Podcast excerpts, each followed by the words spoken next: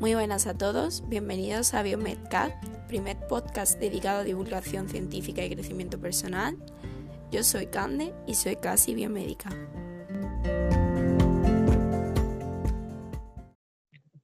En el día de hoy vamos a estar acompañados de una persona muy especial que, que ya sí es biomédica.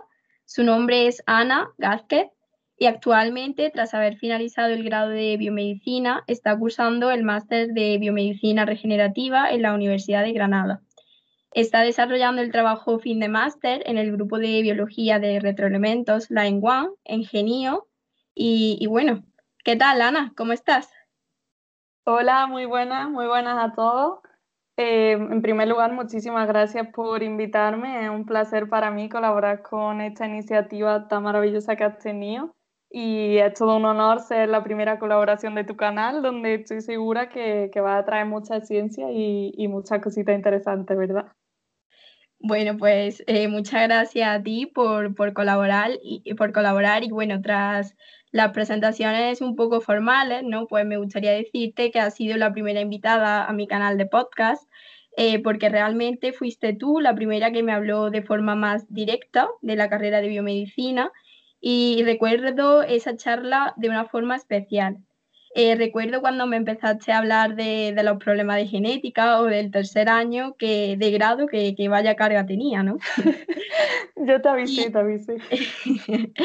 y bueno, eh, dichas estas palabras, para empezar a construir la casa desde, desde los cimientos, eh, Ana, me gustaría preguntarte, ¿cómo te decidiste a escoger biomedicina y, y cómo fue tu experiencia durante la carrera?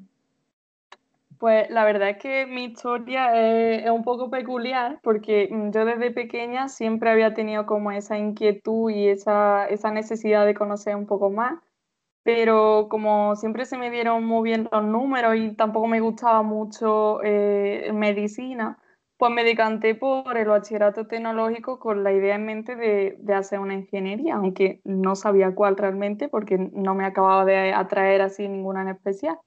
Así que bueno, casi, casi de forma fortuita, un día hablando con, con, Rosa, con Rosa Luna, que también está en proyecto de biomédica, pues fue ella la primera que me comentó que quería estudiar biomedicina y yo pues por aquel entonces, como el resto de la población, pues le pregunté que eso qué era, que, que para qué servía, ¿no?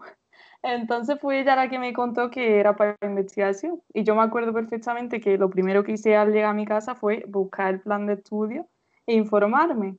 Y te lo juro que, que fue como, como si fuese un flechazo, ¿no? Como en un grado. un poco friki esto, pero, pero es así. O sea, pasé de, de un día para otro, de no saber, no, no tener claro qué estudiar, pues de pronto lo, lo, tuve como clarísimo y nada, pues seguí esa corazonada que tuve, eh, me esforcé muchísimo ese año y por suerte pues, pues lo conseguí, conseguí entrar. Y, bueno, perdón que me estoy enrollando, pero mi experiencia en la, en la carrera, pues que te iba a contar, ¿no?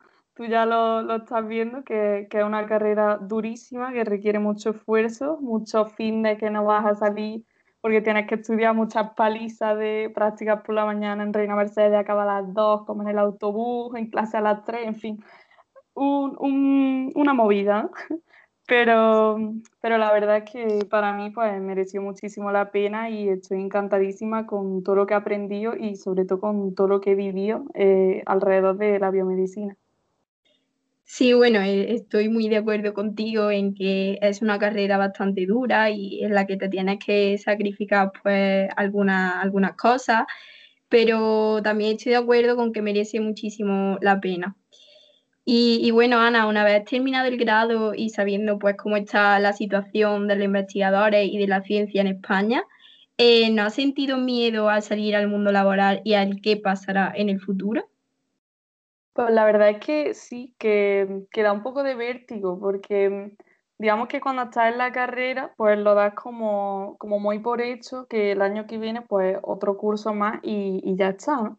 Pero cuando acabas, eh, es como, ¿y el año que viene qué, qué hago con mi vida? ¿no? Y, pero bueno, al final es tomárselo con la misma filosofía de mucho trabajo, de perseverancia y de, de seguir la, la corazonada. Eh, está claro, está claro que es eso. Y, bueno, ¿por qué cogiste el máster de biomedicina regenerativa en la Universidad de Granada? Quiero que me cuentes un poco el por qué, ¿no? Y el cuál es tu visión de futuro y, tal.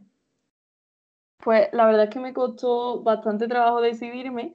Eh, miré mm, todos los másteres que se ofertaban, vamos, en Andalucía, en España, 20 mm, veces cada uno y, y me costó mucho decidirme, pero al final pues me decanté por este máster porque Siempre me había llamado la atención el tema de las células madre y pues de hecho me alegro mucho de, haberlo elegido porque me ha traído hasta, hasta este grupo eh, donde estoy eh, trabajando con células madre, que para mí pues, es un modelo muy útil para estudiar muchas enfermedades y para tratar de entender un poco eh, cómo funcionamos y cómo pasamos de ser una celulita ¿no? a, todos esos millones de, células y a funcionar todas ellas conjuntamente así también. La verdad es que es fascinante. Y bueno, un poco para las personas que no sepan qué son los elementos móviles en el genoma y su implicación en las diversas patologías, como puede ser el cáncer o la anemia de Falconi, eh, ¿qué le explicaría a esas personas a nivel de divulgación científica? Pues como bien has comentado, eh, estoy estudiando una secuencia de nuestro ADN que tienen la capacidad de, saltar, de moverse eh, y como su propio nombre indica, pues se llaman elementos móviles. Un poco original el nombre, sí.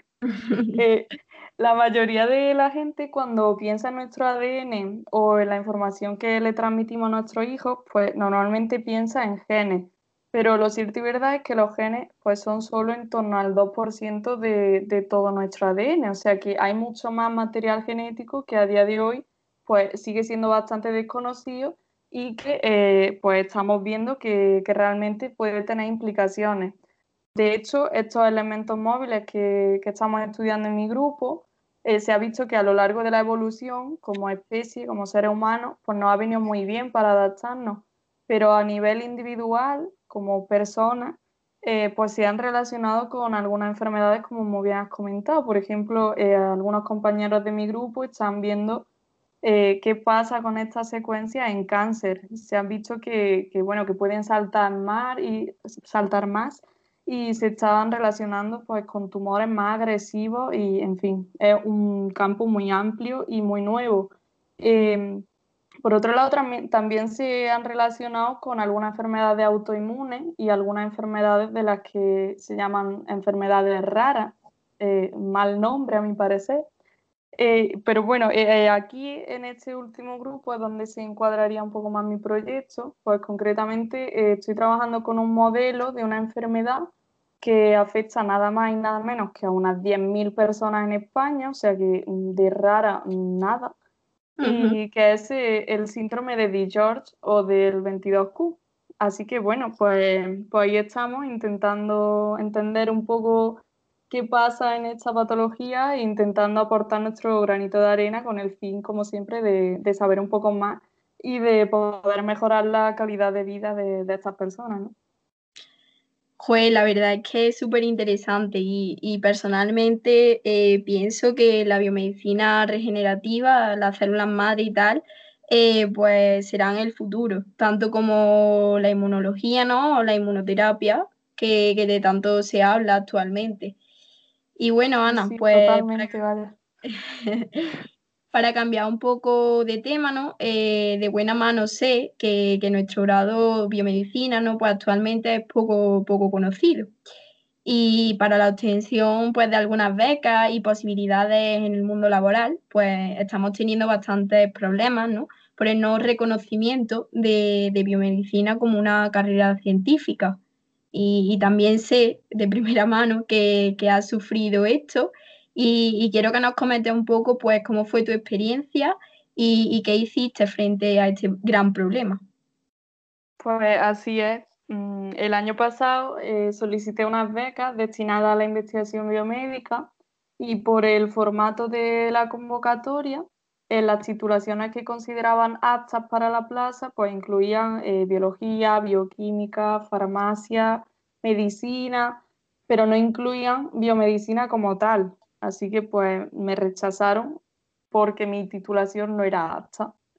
Entonces, esto la verdad es que, es una situación que te indigna bastante, porque después de todo el esfuerzo de formarte para la investigación biomédica y que te digan que tu, que tu titulación no es apta para ello, pues que es bastante incoherente. Así que bueno, eh, ahí estamos con una campaña de difusión y de concienciación para que se dé a conocer el grado en biomedicina y sobre todo para que se cambie el formato de las convocatorias, no solo ya por los biomédicos, sino por, por muchos otros graduados que, que se pusieron en contacto con, con nosotras al leer mi hilo en Twitter y que se encuentran en situaciones pues similares.